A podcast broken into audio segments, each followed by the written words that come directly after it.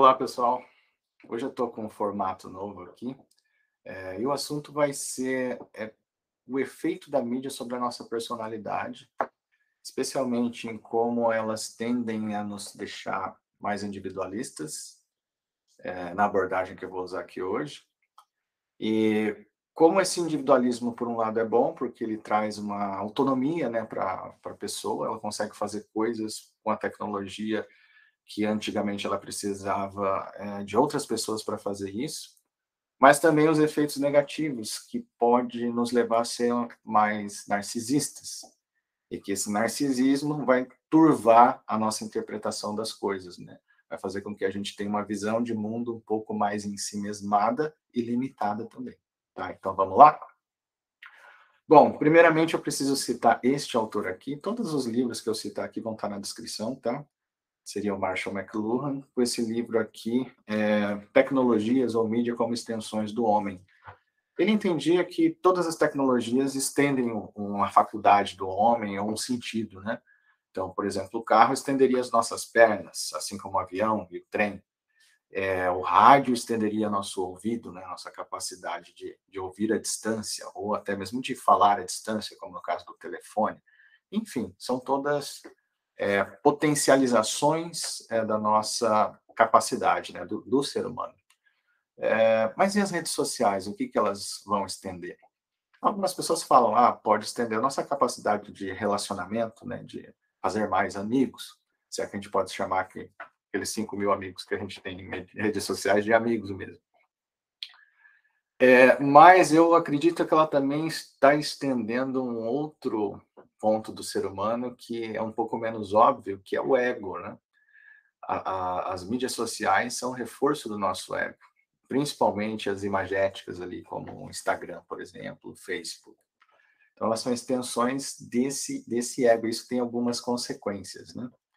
É, esse cara aqui, o Bauman, ele falou sobre é, esse efeito das mídias sociais, que é bastante interessante na abordagem dele, que é como as mídias sociais nos deixam mais narcisistas e que a, a, o que ela, ela nos alimenta com nós mesmos, né? O, o, mito do narciso é um mito muito explorado em tecnologia, né? E você acha esse mito nesse livrinho aqui, esse livrão aqui, na verdade, né? do Ovidio, que se chama Metamorfoses, vou deixar o link aqui. E o Narciso é uma figura, aquela figura que se apaixona pelo reflexo né, no, na, na água e acaba é, ficando entorpecido pela própria imagem e, e, acaba morrendo ali de fome, né? Porque ele não consegue abandonar o próprio reflexo de tanto amor que isso despertou nele. E assim, o Narciso ele era um, um, uma figura belíssima, né? E, e ele é, foi cortejado por toda, toda os jovens né, da época inclusive as ninfas, né, que eram deusas, né, semideusas, é, também se apaixonavam por ele, só que ele não, não dava moral para ninguém. Então ele não gostava de ninguém. E um dia ele encontra uma, uma fonte, né, um, um espelho d'água, no qual ele vai beber água, e ele acaba vendo a própria imagem e não se dá conta de que aquela imagem é ele mesmo.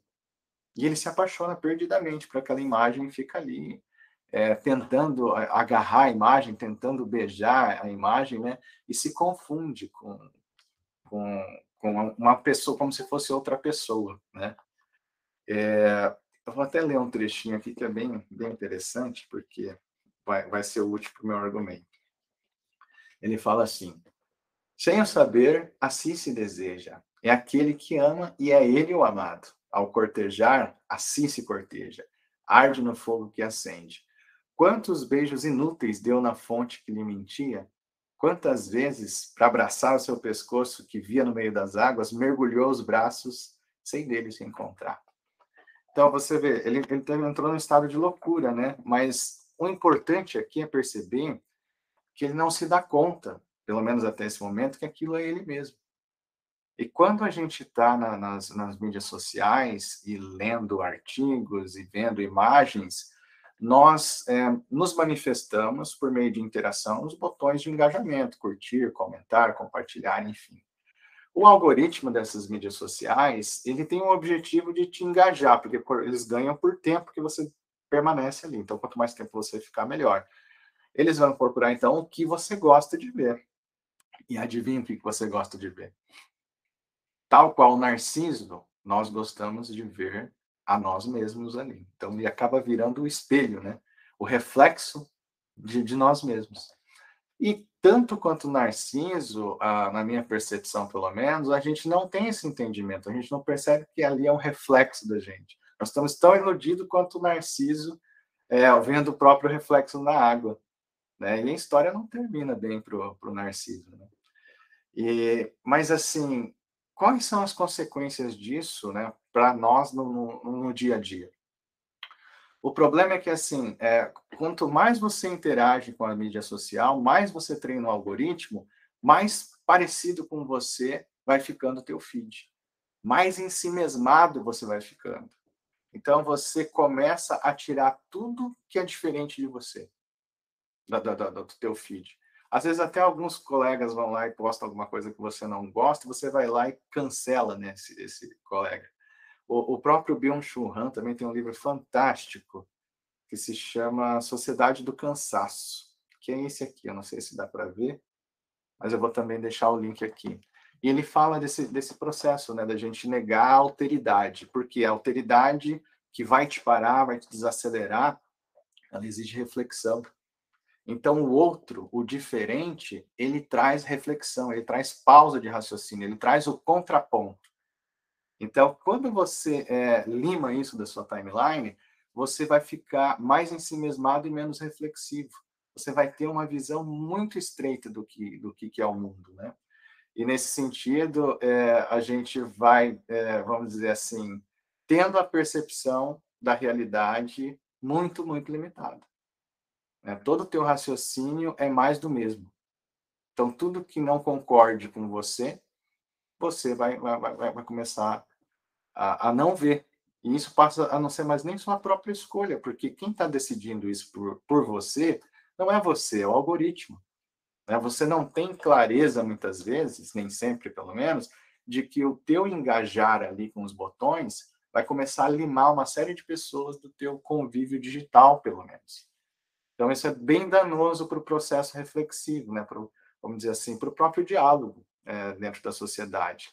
E para mim, a consequência pior disso também é que quando você tem menos convivência com o diferente, com opinião diferente, com, com a, seres diferentes, né, a gente começa a perder o respeito também.